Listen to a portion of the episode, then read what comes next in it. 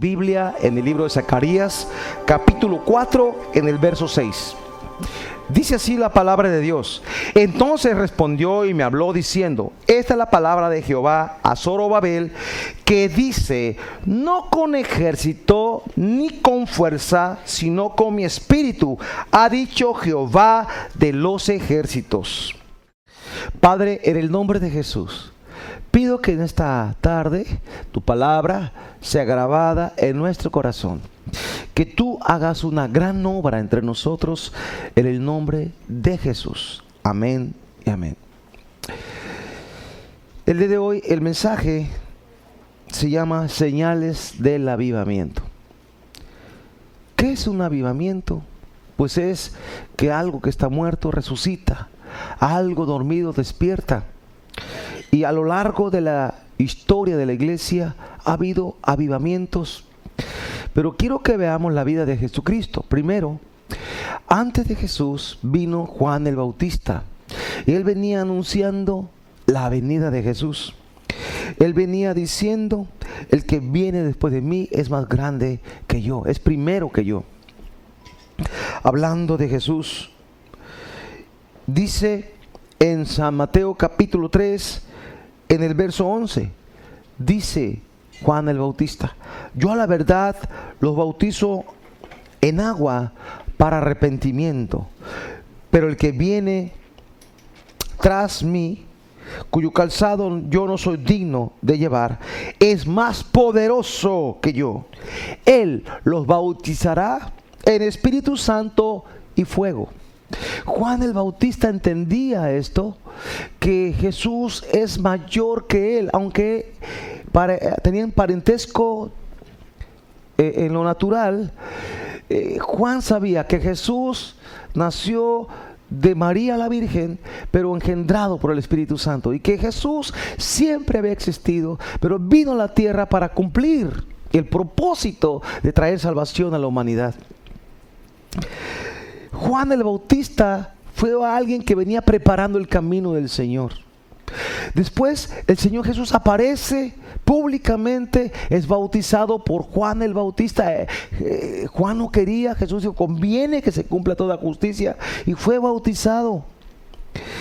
Y el día que Jesús fue bautizado, dice la escritura en el verso 16 de San Mateo 3, Jesús después fue bautizado, dice, subió luego del agua y aquí los cielos le fueron abiertos y vio al Espíritu de Dios que descendía como paloma y venía sobre él. El Espíritu Santo vino sobre Jesús el día que fue bautizado en agua.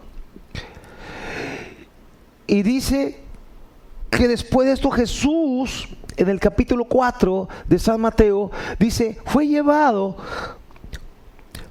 por el espíritu al desierto para ser tentado por el diablo. Jesús fue llevado por el Espíritu Santo al desierto, pero ya estaba empoderado, iba en el poder de Dios. Entonces Jesucristo necesitó la unción para ejercer su ministerio. Jesús fue ungido por el poder de Dios. La iglesia necesita ser ungida por el poder del Espíritu Santo. La iglesia necesita el poder de Dios. Por eso leí al principio Zacarías 4:6. No es con ejército, no es con fuerza, sino con mi espíritu, ha dicho el Señor. Es el Espíritu Santo quien habilita a la iglesia para que la iglesia dé testimonio del poder de Dios. La iglesia haga señales, haga prodigios, la iglesia eh, se mueva bajo la atmósfera de gloria. Se requiere para ello el poder de Dios al Espíritu Santo. Bueno, Hechos 10:38 dice de que Jesús fue ungido y él hizo muchos bienes porque tenía el poder de Dios. Si Jesús lo ocupó la iglesia también necesita el poder de Dios. Nosotros necesitamos el poder del Espíritu Santo. Jesús hizo bienes porque estaba ungido. Nosotros podemos ser instrumentos de Dios si estamos ungidos. Por eso la iglesia tiene que buscar la unción del Espíritu Santo. Cuando Jesús regresó de este tiempo de ser tentado en el desierto, volvió en el poder del Espíritu Santo. Volvió en el poder. Está en Lucas 4:14. Dice, y Jesús volvió en el poder del Espíritu a Galilea y se difundió su fama por toda la tierra de alrededor. Y enseñaba en las sinagogas de ellos y era glorificado por todos. Y vino a Nazaret donde se había criado en el día de reposo, o sea, un sábado. Entró en la sinagoga conforme a su costumbre y se levantó a leer. Jesús tenía la costumbre de ir a la sinagoga. Desde pequeño Jesucristo había sido instruido. Recuerdo aquella vez que sus padres lo buscaban y lo encontraron frente a maestros de la ley y él les explicaba la palabra y él dijo, cuando le exhortaron, dijo, en el negocio de mi padre me es necesario estar.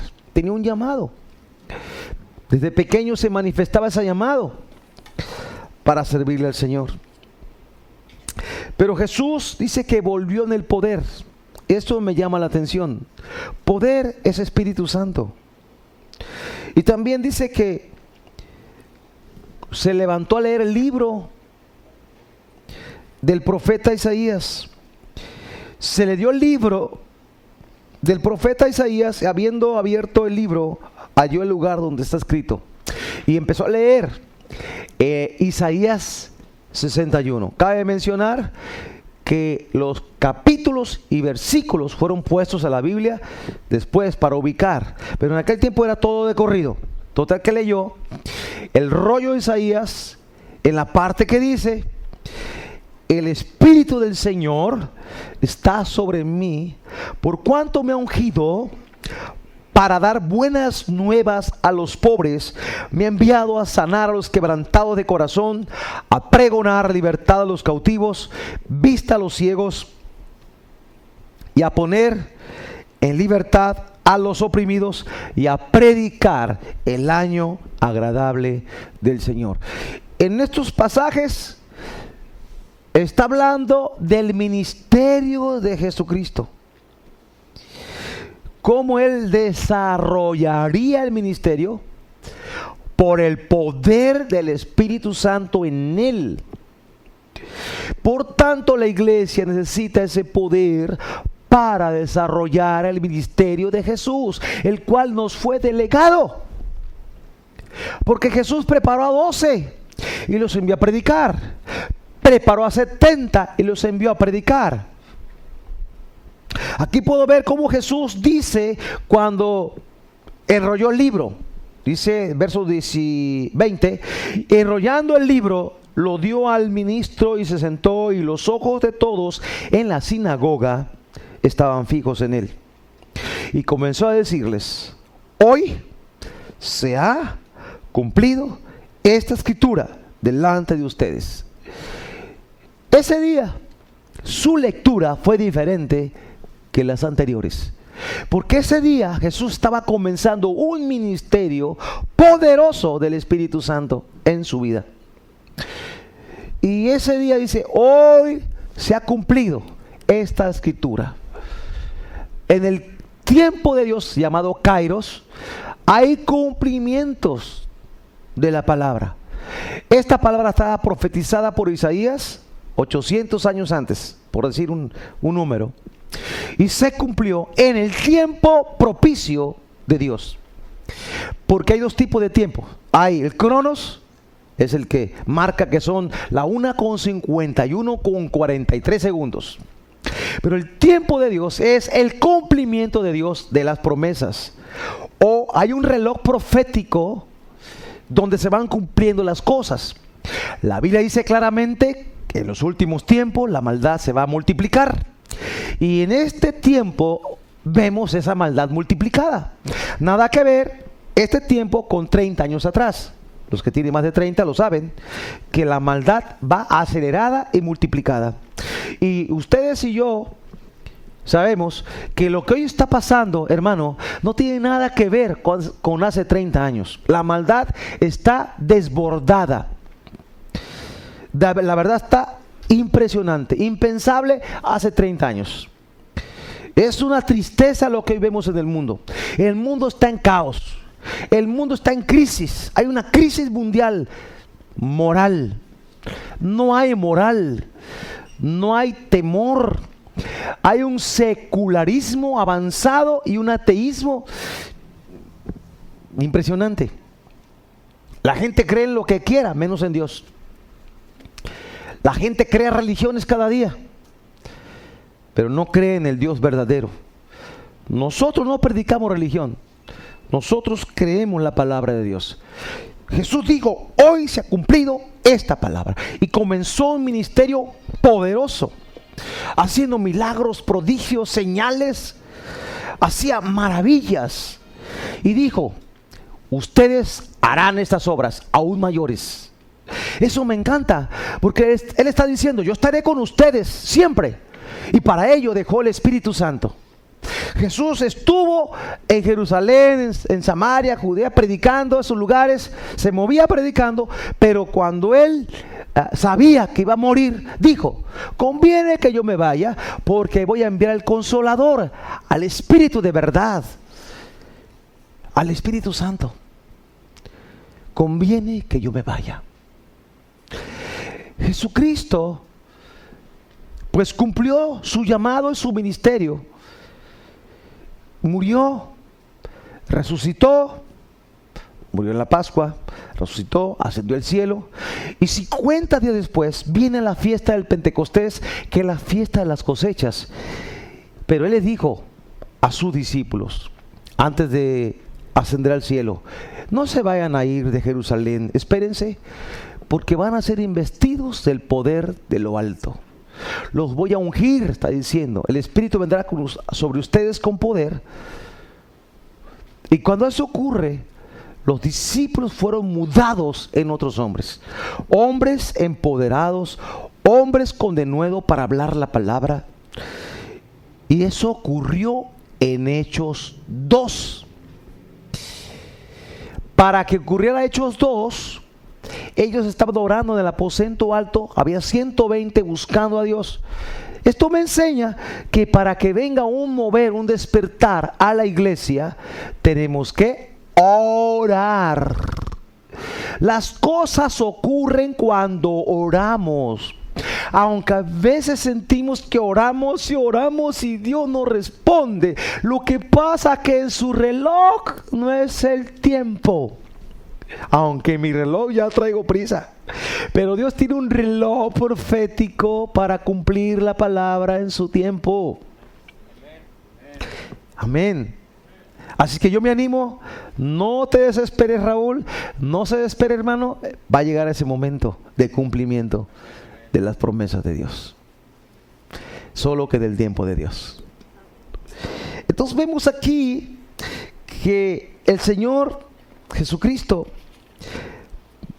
empezó un gran mover, un gran movimiento, un gran avivamiento. En su tiempo todos estaban impactados con lo que Jesús hacía. La gente seguía a Jesús porque les decía su vida. Tenía palabra de ciencia, como la samaritana. Cinco maridos has tenido. El que hoy tienes no es tu marido. Ay, es que es profeta, Señor. O sea, él decía las cosas, él sabía. Y la gente decía, oye, ¿este qué tiene? Es profeta. Habla con autoridad. Era un hombre diferente a otros predicadores. estaba ungido. Pero, ¿qué cree? Nos dejó una gran tarea, un gran desafío. ¿Cuál? El de continuar la obra que Él comenzó en la tierra. Jesús pudo haber, o Dios Padre pudo haber mandado ángeles. Pero no, Él quiso que tú y yo, como hijos de Él, con propósito, le sirvamos a Él. Por eso dice en el Salmo 139, en el verso 13, dice, porque tú formaste mis entrañas, tú me hiciste en el vientre de mi madre, te alabaré, porque formidables, maravillosas son tus obras, estoy maravillado, mi, mi alma lo sabe muy bien, no fue encubierto de mí mi cuerpo, de ti mi cuerpo, bien, en lo oculto fui formado, entretejido, en lo más profundo de la tierra, mi embrión, vieron tus ojos y en tu libro estaban escritas todas aquellas cosas que fueron luego formadas, sin faltar una de ellas.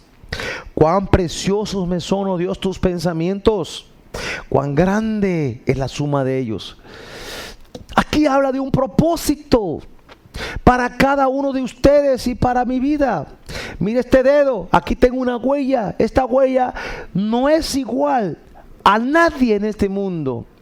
Esto quiere decir que fue hecho a mano y con un propósito específico, que cuando Dios me hizo, el, molde, lo tiró. Hagamos otro nuevo. Para hacer a Diana, para hacer a Juan, a Pedro, a Marcelino, a cada uno, a Omar, a cada uno de ustedes, son hechos con un propósito específico, un diseño específico de Dios. Fuiste hecho a mano, como Adán. Qué hermoso, ¿no? Entonces Dios tiene un plan para tu vida y luego escribió un libro. Y quiero entender que lo que Dios está escribiendo es, es tu vida. Porque mi Padre, mi Padre eterno, el cual adoro, el cual celebro, no solamente hoy, sino cada día, me hizo con un propósito. Y puso en mí una asignación divina, un destino profético. Dios no hizo cosas, a ver qué me sale de este Raúl, a ver cómo, cómo logro llevar su vida. No, Él escribió lo que quiere de mí. El asunto que no escudriñamos la palabra no buscamos comunión con Dios y entonces no nos damos cuenta del propósito de Dios para nuestras vidas. Y damos tumbos por aquí y por allá buscando el propósito cuando Dios tiene un plan para tu vida ya diseñado, ya escrito en el libro. Dice sin que existieran, dice otra versión. O sea, escribió todo sin que lo hubiéramos vivido. Pero ya lo estás viviendo. La pregunta que tú te vas a hacer, ¿estoy viviendo el propósito de Dios que escribió para mi vida? Mi Padre, mi Padre eterno, me, me, dio destino, propósito, asignación, y yo tengo que descubrir cuál es mi llamado en la tierra. No todos van a ser pastores, no todos serán doctores. La función que tú desarrolles, ahí serás parte del cuerpo de Cristo, y, tú tienes que buscar ser lleno de Dios, donde tú vivas, donde tú te muevas, donde tú, tú trabajes, ahí Dios quiere usar tu vida porque todos somos hijos los que hemos recibido a, Jesús en el corazón. Somos hijos y herederos y tenemos promesas del Señor. Por tanto, yo tengo que buscar cuál es tu plan para mi vida, Señor. Dios quiere usarte a ti. Jesús se fue al cielo, dejó el Espíritu Santo a la iglesia y ahora usa vaso de barro, como Kevin. Kevin, Usa un vaso como Kevin y como Raúl, como nosotros que estamos aquí, no somos perfectos. Somos imperfectos, pero dentro llevamos la excelencia, su Espíritu Santo. Somos un vaso que lleva la gloria de Dios dentro para manifestar el poder de Dios aquí en la tierra. Eso está bueno, ¿no? Piénsale bien todo lo que hagas para Dios, lo vas a hacer porque Él te está permitiendo, porque Él te ha puesto en ti su espíritu. Nadie puede llamar Jesucristo a Jesús si no es por el Espíritu Santo. O sea, declarar, invocar su nombre con convicción. Ay, mi hoja voló. Ok. Entonces, gracias. La gloria postrera de esta casa será mayor que la primera. El Señor prometió que viene algo mayor en este tiempo. ¿Cómo enfrentar los desafíos contra un mundo perdido? Necesitamos el poder de Dios. En un avivamiento en nuestra vida, en nuestra casa, en nuestra iglesia, en nuestra ciudad, en nuestra nación y en las naciones. De esa manera vamos a poder impactar este mundo perdido. Jesús dijo en San Juan 14, 12, de cierto, de cierto les digo, el que en mí cree, las obras que yo hago, él las hará también. Y aún mayores, eso está tremendo porque yo voy al Padre. Y no es que tú seas más que Jesús, no, si la gloria es de Él, porque si tú haces algo, oras por alguien, queda sano, gloria a Dios, porque sanó por la gloria de Dios que está en ti, por su Espíritu que mora en ti, y porque obedeciste y oraste, y Dios respaldó su palabra que ya dijo, impongan manos sobre enfermos y estos sanarán. Solo obedeciste y Dios hizo lo demás. Porque tú no sanas a nadie, tampoco yo, pero Dios sana a la gente y te usa a ti. Un vaso, un vaso, nada más. La iglesia necesita el poder de Dios. Sin poder, solo somos un grupo, una, um, un club seríamos sin el poder de Dios. Ahora, yo lo puedo ver. Hay sectas que, que juntan miles de gente, cinco mil, diez mil, en un estadio. Y no por eso significa que son de Dios. Son sectas que no tienen el Espíritu Santo y más ni creen en Él. Y se juntan. Y se reúnen para una reunión religiosa. Entonces yo me pongo a pensar, yo no quiero la iglesia así. Yo quiero una iglesia donde estemos con la palabra y tengamos el Espíritu Santo quien revela la palabra. Para que cada uno de nosotros tengamos claridad a dónde vamos, quiénes somos, cuál es el propósito de mi vida en el cuerpo de Cristo. ¿Cómo vencer esos obstáculos? Yo veo en las películas ahora para niños están metiendo información torcida, errónea y malvada y perversa. Por tanto, usted tendrá que clasificar qué es lo que su hijo va a ver. Hablo de los bebés. No puede dejar al, niño ahí en la tele y le van a enseñar cosas que usted no está de acuerdo. Y cuando ya se dé cuenta, ya vio, y ya va a preguntarle, ¿qué es esto? Empieza la duda.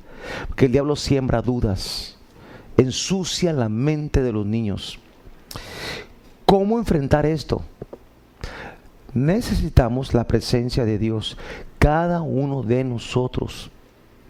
El pueblo de Israel, cuando salió de Egipto, en el desierto, hicieron el arca del pacto. El arca simboliza o representa la presencia de Dios, donde Dios desciende con su gloria a ese lugar, ese, esa, esa caja de madera cubierta de oro, ahí descendía la gloria de Dios.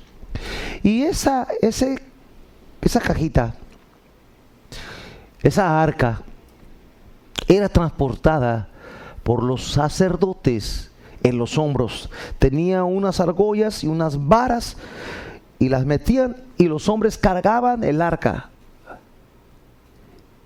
es algo que dice, da a entender que llevaban la gloria de Dios sobre sus hombros.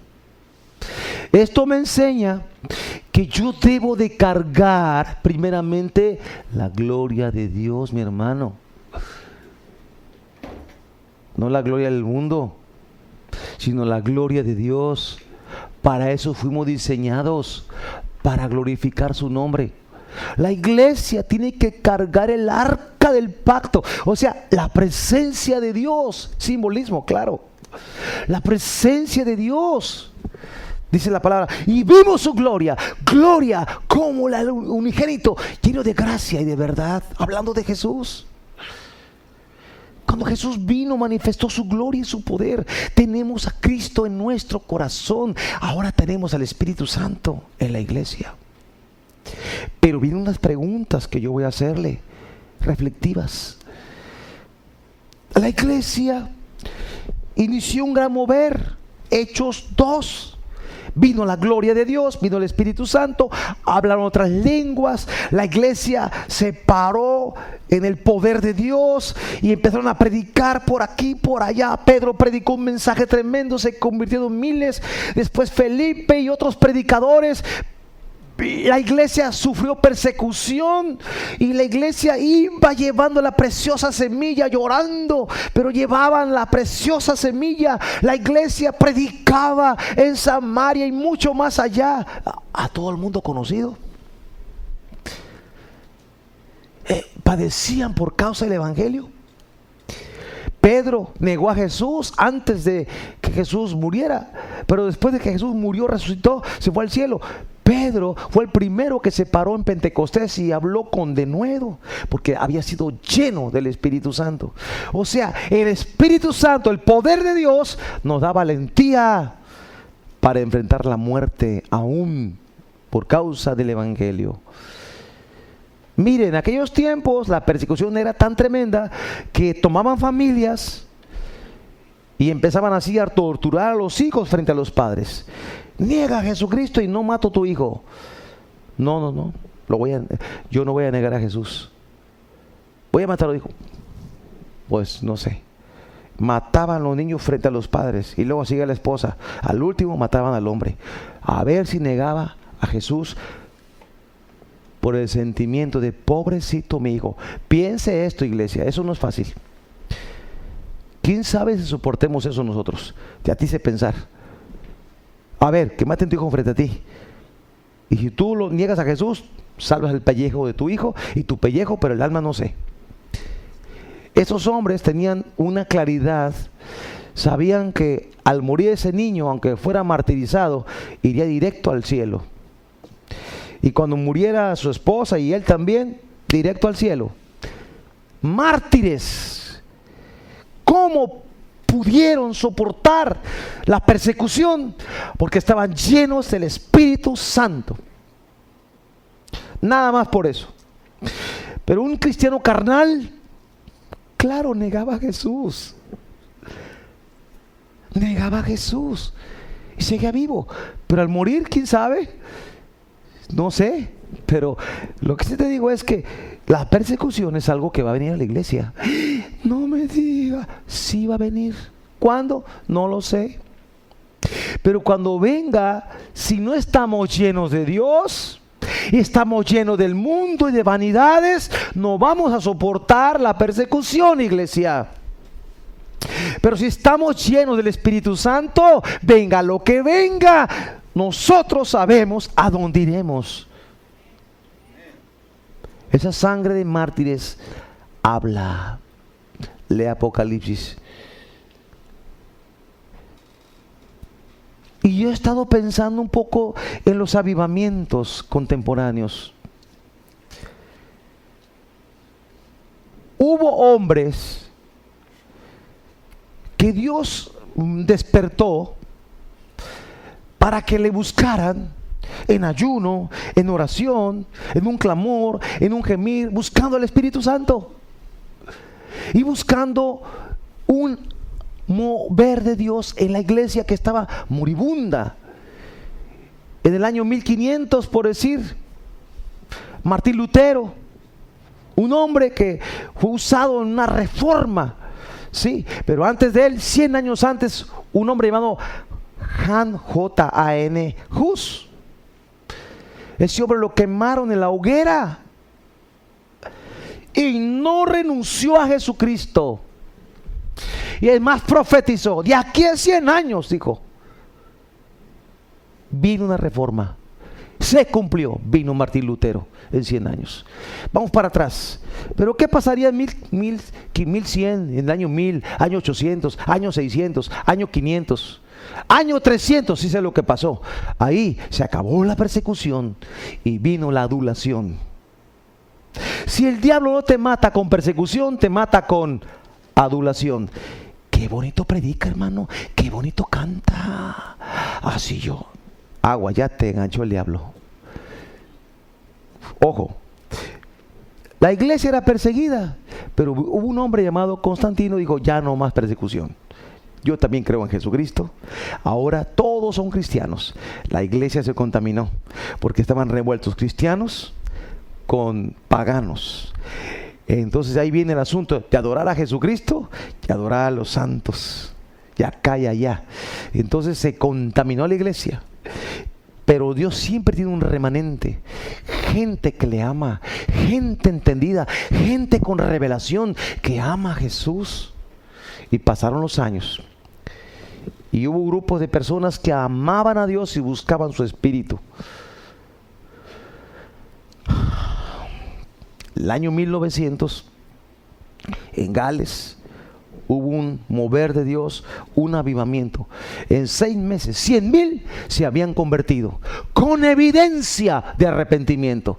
No como ya confesé a Jesús y sigue tomando, y sigue drogándose, y sigue fornicando. Este no se convirtió. Eso más declaró, pero no se convirtió. Ese nomás está convencido, pero no convertido. Sino que esos hombres en seis meses había cien mil convertidos y era evidente que estaban convertidos. Las cantinas cerradas, hasta los eh, campos de, de juego estaban cerrados. La gente estaba en la iglesia adorando al Señor. ¿Cómo eran los cultos en ese tiempo? Dicen, porque yo no fui, pero lo voy a ver. Aquí, nosotros lo vamos a ver. Dicen que estaba la reunión 24/7. O sea, siempre había reunión.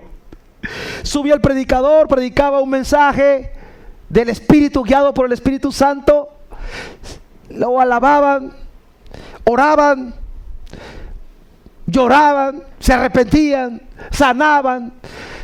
Si subía otro predicador, predicaba igual, así estaba aquello, un mover de Dios tremendo, la gloria estaba ahí. Cuando está la gloria, hay fuego. Y cuando hay fuego, el pecado desaparece, se quema, purifica Dios a los hombres. ¿No quieres eso? Yo lo quiero. La gente despertaba en la madrugada a las 2 de la mañana o 3. Ay, Señor, soy pecador, soy pecador. Me voy a la iglesia, soy pecador, soy pecador. Y llegaban a la iglesia ya a punto, de rodillas, se arrepentían.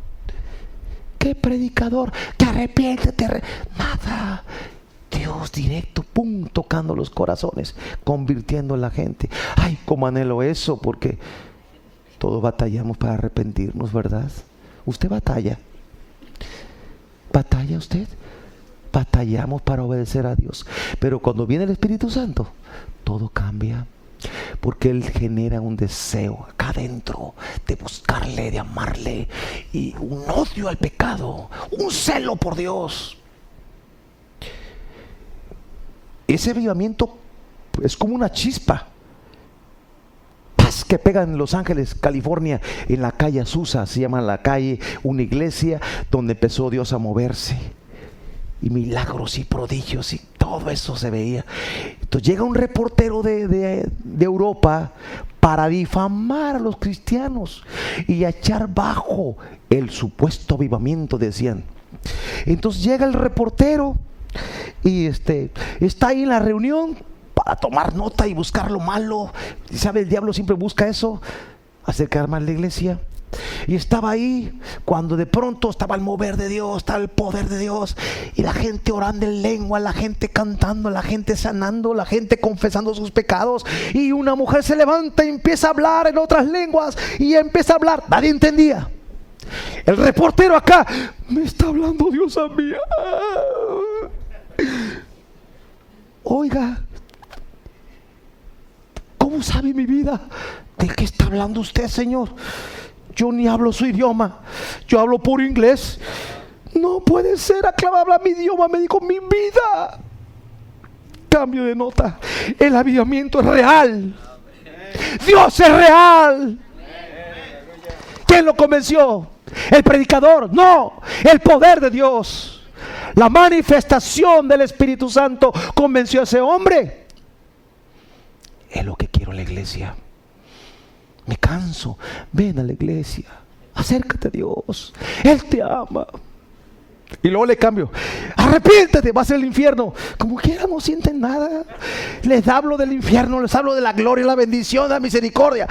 No, yo, y no, no se quieren convertir. Pero cuando venga el Espíritu Santo, aleluya, agárrate. Altamira en la iglesia, o la iglesia de Altamira. o sea, va a estar lleno de gente. La gente vendrá por montones. ¿Por qué? Porque Dios está obrando. Eso es lo que queremos en la iglesia. Yo quiero ese fuego en la iglesia. Lo queremos aquí. Lo queremos aquí. Y entonces sí, vamos a vencer obstáculos. Entonces sí, las mentes atadas al llegar a la iglesia, ¡pum! Se le va todo.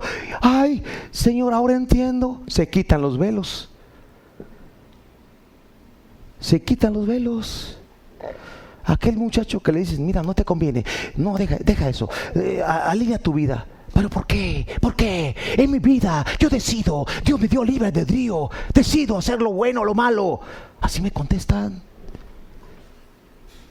Pero cuando viene el Espíritu Santo, es tan grande la convicción de pecado. ¡Ah, soy pecado! Ah, eso, eso está bueno.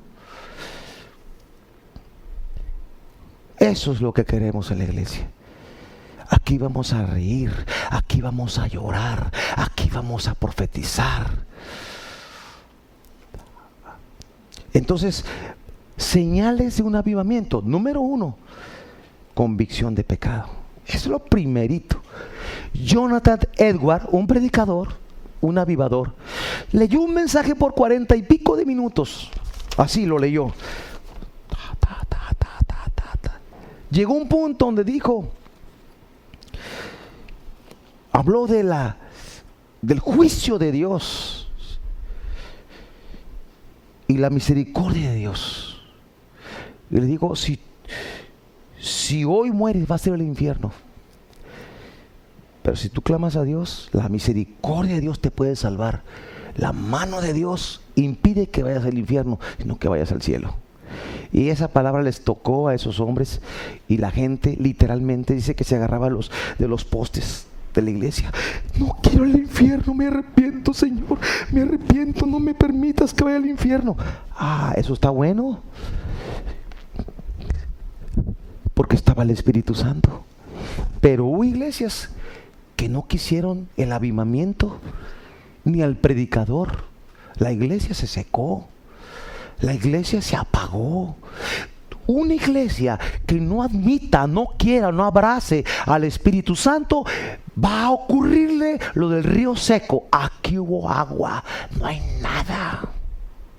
¿Han visto un río seco? Cuando usted viaja por las carreteras ve una hebra así verde, verde, verde, verde de árboles, es que ahí pasa un río. Hay vida. Pero usted ve otra área seca totalmente, hay muerte. En los tiempos de Elías, el profeta, él profetizó, por mi palabra no habría lluvia en tres años y medio. Porque el pecado de Israel era tanto que Dios cerró los cielos. ¿Entendió? Pero cuando el pueblo se arrepiente, Dios abre los cielos. Vuelve a caer la lluvia. Hoy por la mañana llovía en, allá por mi, zona. Y dije, gracias Dios por la lluvia, señal de que aún hay vida. Porque yo lo llevé al Espíritu. Esa lluvia la quiero en la iglesia. Pero esa lluvia la quiero también en la tierra. Se está secando. Allá está. Allá está en Monterrey. ¿Cómo está el asunto? ¿Sabe usted que los, las cosas naturales reflejan lo espiritual? ¿Sí o no? Claro que sí. Las cosas naturales revelan lo espiritual. Hoy día la iglesia de Jesucristo necesita una lluvia, un aguacero, pero tremendo. Cuando viene un aguacero, viene una inundación, arrastra y se lleva lo que no debe estar.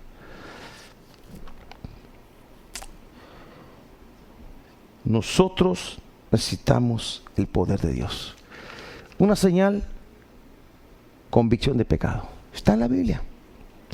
San Juan 16, 8. Cuando venga, convencerá al mundo de pecado, de justicia y de juicio. El único que convence de pecado es el Espíritu Santo. Él me convenció a mí, a ti también. También habrá manifestaciones sobrenaturales. Ya le comenté, como en la calle Azusa. este hombre se convirtió por la manifestación de la lengua de esa mujer que le dijo todo cuanto él era, porque entendió las palabras que ella habló. Pero ¿quién le habló a esa mujer? ¿Quién movió su boca? El Espíritu Santo. Por eso cuando decimos, oren lenguas, ore. No las tengo, pídalas. Dígale, Espíritu Santo, bautízame con la evidencia, hablar otras lenguas. ¿Y qué cree? El Señor pondrá en su boca nuevas lenguas. Como le pasó a un joven que por aquí anda, anda abajo, creo.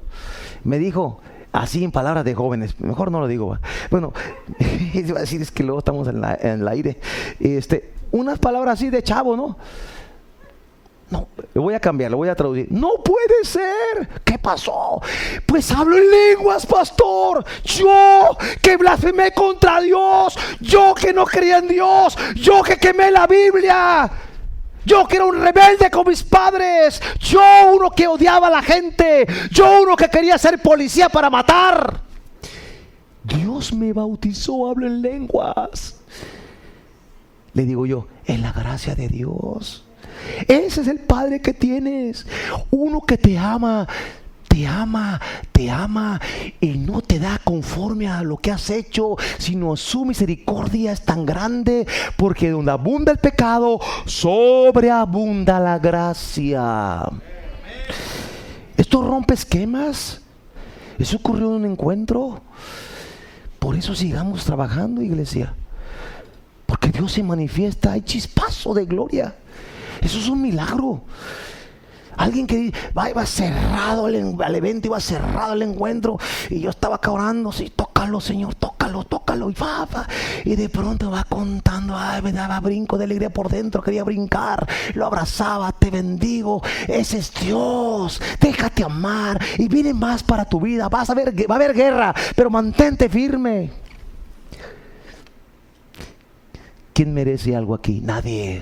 Es por la gracia de Dios. Te digo esto para que no estés ahí en la mente. Ese porque es buen muchacho. No. Es porque Dios te ama. Entonces la manifestación eh, de lo sobrenatural. Dice eh, en Hechos 2, del 2 en adelante, que hablaban en lenguas y vino un viento recio. Eso fue algo inusual. Nunca había ocurrido. Entonces todos estaban atónitos en Jerusalén. Era la fiesta del Pentecostés. Había gente de varias naciones ahí reunidos. Dice que de repente vino del cielo un estruendo como un viento recio, como un ventarrón, que soplaba, el cual llenó toda la casa donde estaban sentados. Y se les aparecieron lenguas, lenguas repartidas como de fuego, imagínense, asentándose sobre cada uno de ellos. Estoy imaginándome, ¿no?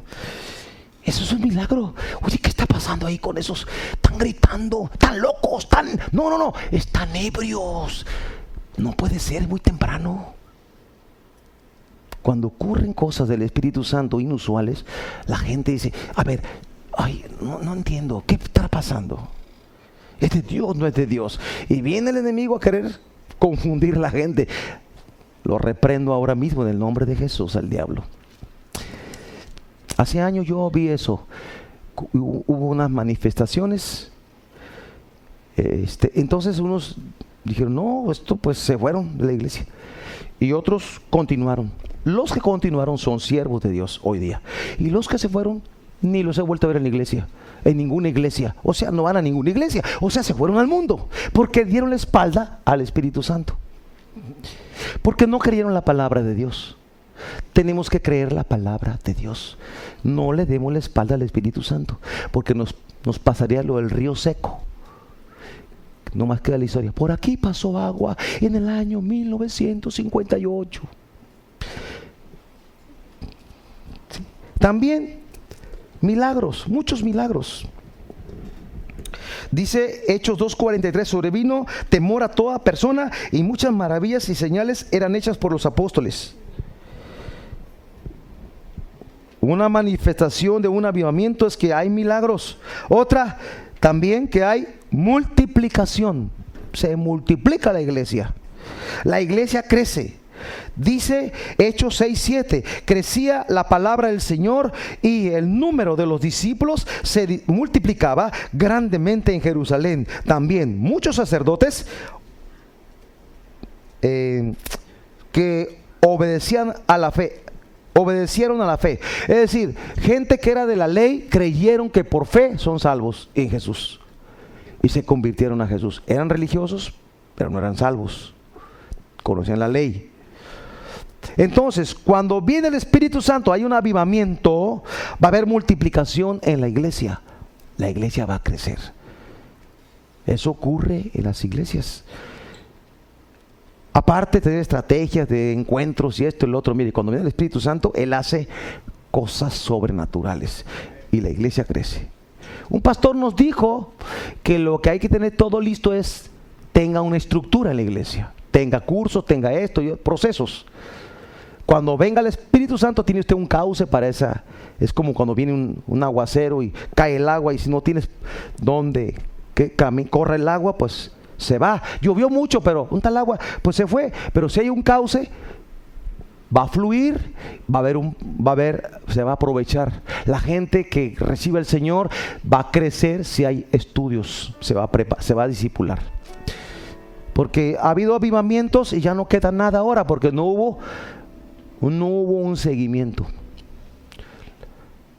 Es que Dios así opera, o sea, él, él hace lo sobrenatural y el hombre va a hacer la parte natural, lo que Dios nos ha mandado a hacer, o sea, disipula, enseña, pastorea, eh, los cinco ministerios, que son apóstoles, profetas, evangelistas, pastores y maestros. Estos cinco ministerios son para edificar el cuerpo de Cristo después de un avivamiento. Pero si no hay estructura ni discipulado en la iglesia, va a ser difícil retener todo lo que va a venir a la iglesia. Es una, va a ir en aumento, en aumento, en aumento. Y también lo que trae un, un avivamiento es provisión. Vemos en hechos que sus necesidades estaban cubiertas.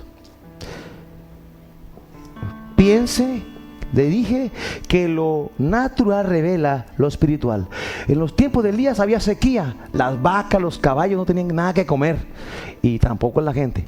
Pero si viene un despertar, un mover de Dios, habrá provisión, habrá abundancia, habrá alimento, habrá cosechas, habrá bendición, habrá provisión económica para la iglesia porque lo, natural revela lo espiritual. Entonces, Dios va a orar tremendamente. Usted puede ver en la Biblia que ellos eh, tenían misiones, tenían iglesias, crecían, se movían, y eso requiere recursos. Que gente vendía sus propiedades y las traía a los pies de los discípulos, de los apóstoles, para que administraran la riqueza y suplieran necesidades. Qué tremendo. Termino con esto. Estados Unidos, un país donde fue fundado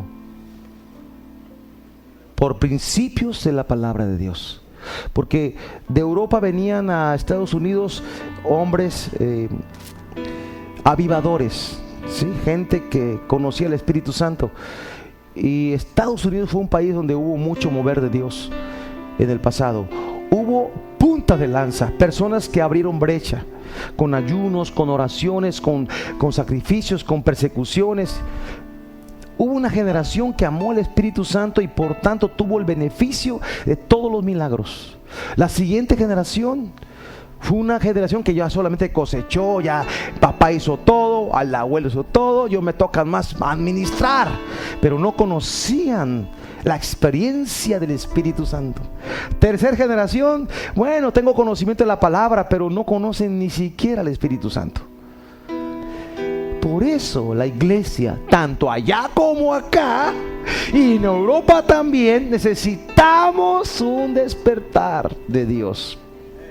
En Europa ni se diga, ya hubo grandes avivamientos. De hecho, hay grandes templos en Europa sin gente. Y yo he pensado de Latinoamérica. Hay grandes auditorios donde caben, caben 10 mil, 15 mil, 12 mil. Que no se apague el fuego. Que la siguiente generación amen, abracen al Espíritu Santo. Para que esto continúe. Nuestros niños, bebés, tienen que conocer al Espíritu Santo. Porque les tocará ir a primarias, primero kinder, primarias, secundarias, preparatorias, universidades.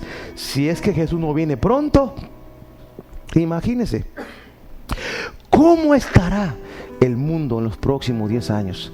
No digo 20, iba a decir 20, pero digo 10. Porque va tan acelerado en cuestión de maldad que tienes que pensar con la educación de tu niño que está en el kinder. ¿Ya pensaste? ¿Qué le van a enseñar? ¿Ya checaste los libros de texto?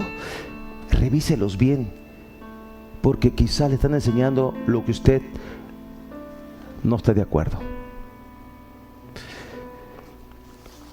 Para ello ocupamos el poder de Dios, discernimiento de Dios. De pie, vamos a orar. Padre, en el nombre de Jesús, pido que tu palabra, Señor, fluya, que tu Espíritu Santo fluya en este lugar.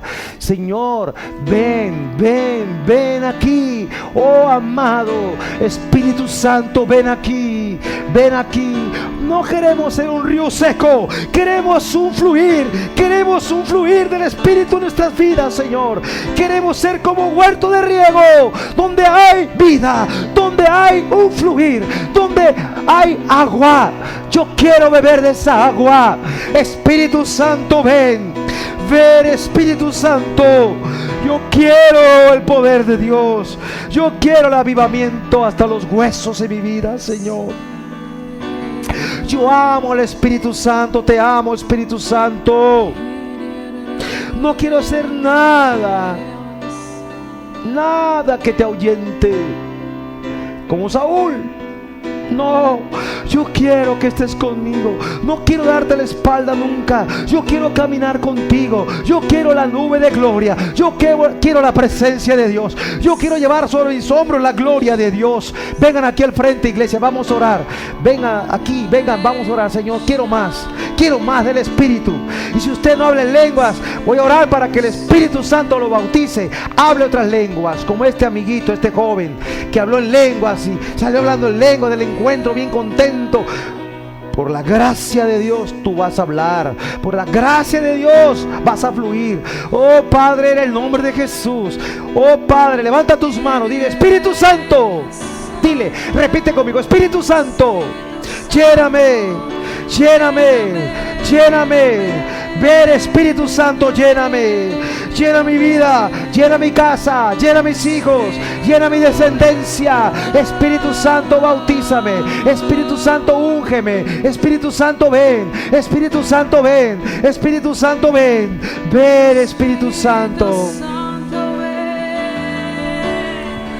Vamos. Dile, lléname, bautízame. Dame otras lenguas. Dame más lenguas. Quiero más. Interpretación de lenguas. Don de ciencia. Fe. Milagros. Sanidades. Profecía. Discernimiento de espíritus. Habilítame, capacítame, úngeme, tócame, lléname, Espíritu Santo. Y vamos a levantar la voz y vamos a orar en lenguas. Vamos a orar en lenguas. Empieza a orar en lengua. Levanta la voz.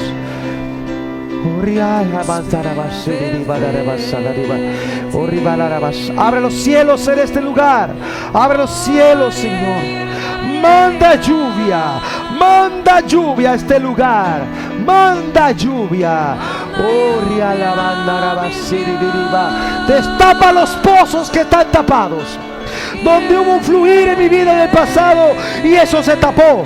Hoy queda destapado en el nombre de Jesús. Hoy va a fluir esa agua que salta para vida eterna. Oh,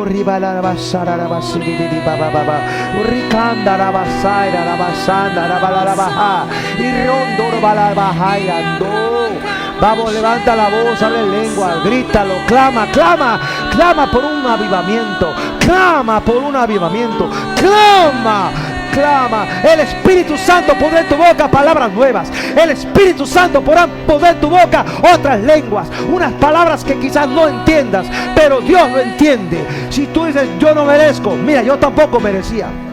No estamos aquí por méritos, estamos por la gracia. Así que agárrate, agarra del pan de la mesa Déjate amar por el Señor y estira tu mano, estira tu fe y recibe la parte que te toca como hijo. Él tiene para ti una asignación, Él tiene para ti un propósito. Padre, mira a tus siervos, mira a tus siervas que estamos aquí. Padre, en el nombre de Jesús, oh, embriágame. Yo quiero estar embriagado del Espíritu Santo. Embriágame.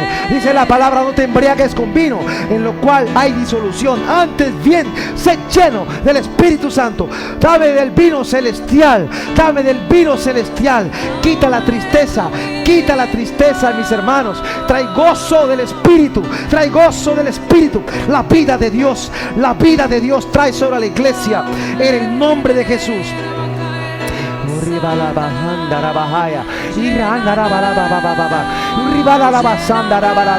Toca, toca cada cabeza, bautiza, bautiza, dale otras lenguas a la iglesia, a mis hermanos. Pon otras lenguas, otras lenguas, otras lenguas, Espíritu Santo, bautízales, bautízales, bautízales, bautízales. Pon aceite, pon aceite, pon aceite, por unción, unción, unción, unción. Espíritu Santo, unge, unge, unge, unge tus hijas, tus hijos en el nombre de Jesús. Trae la unción, trae la unción. Fluya, fluya, trae la unción, trae la unción, la unción del Espíritu Santo, la unción sobre nosotros. En el nombre de Jesús. Vamos iglesia, clame a Dios por el Espíritu Santo, clame a Dios por el Espíritu Santo, que le llene, que le toque, que le unja, que le bautice que le bautice, que lo sumerge en el río de Dios. Métase al río, no se pare en la orilla del agua, métase más adentro, bogue mar adentro.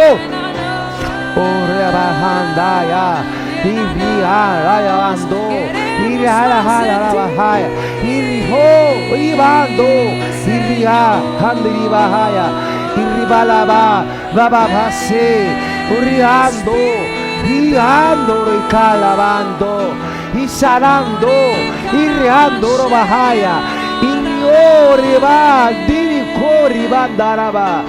Bautiza levanta sus manos. Espíritu Santo bautiza a la iglesia. Pon nuevas lenguas en sus bocas y el poder de Dios se ha manifestado en sus vidas.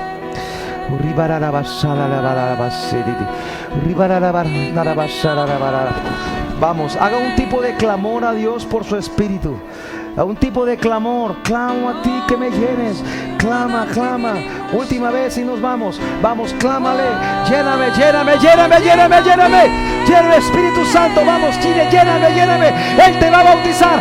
Él te dará nuevas lenguas. Él te va a llenar. Él te va a ungir. Lléname, lléname, lléname, lléname, lléname, Espíritu Santo.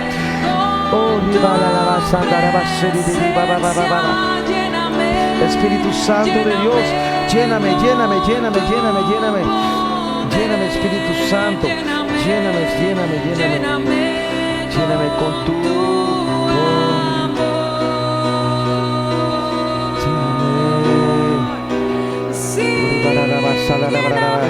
Señor, que esto perdure, que la obra de Dios perdure en cada uno de nosotros. Trae, enciende fuego, enciende fuego en cada corazón, Padre.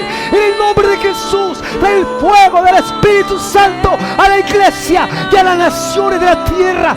Trae un avivamiento en nuestra nación y en las naciones de la tierra. Trae un despertar cual hubo en otras naciones. Hoy vuelve a venir, Espíritu Santo. Te necesitamos, te necesitamos como el agua, como el aire, aliento de vida. Trae a la iglesia, trae un mover de Dios. Prepáranos para los tiempos que vienen. La persecución, Padre, que podamos resistir, que podamos resistir, Padre, en el nombre de Jesús. Padre, obra en mí, obra en la iglesia, en cada uno de tus hijos e hijas, en el nombre de Jesús. Haz milagros, sana a los enfermos, resucita a los muertos. Haz milagros, haz milagros en este lugar donde hay enfermos. Trae sanidad. Presente esas oraciones de los enfermos. El Señor lo va a hacer. Él va a sanar. Él va a obrar en su vida. Padre, levanta de este lugar hombres, mujeres, ministros de Dios para servir en la obra de Dios. Tenemos que hacer mucho grupo de casa. Necesitamos la unción. Padre, disposición en los corazones de tus hijos e hijas para servirte bajo la unción, bajo el poder de Dios. Ahora declaro el denuedo en la boca de mis hermanos para hablar la palabra con autoridad. Padre, quítanos lo tartamudo, quítanos las obstáculos para hablar y daros abundantes palabras para hablar la palabra de Dios, sabiduría de lo alto. Pon lengua de sabios en nosotros para hablar con autoridad la palabra en el nombre de Jesús, con seguridad. Señor, aquí estamos. Tenemos áreas, obstáculos, pero tú nos das la victoria en el nombre de Jesús.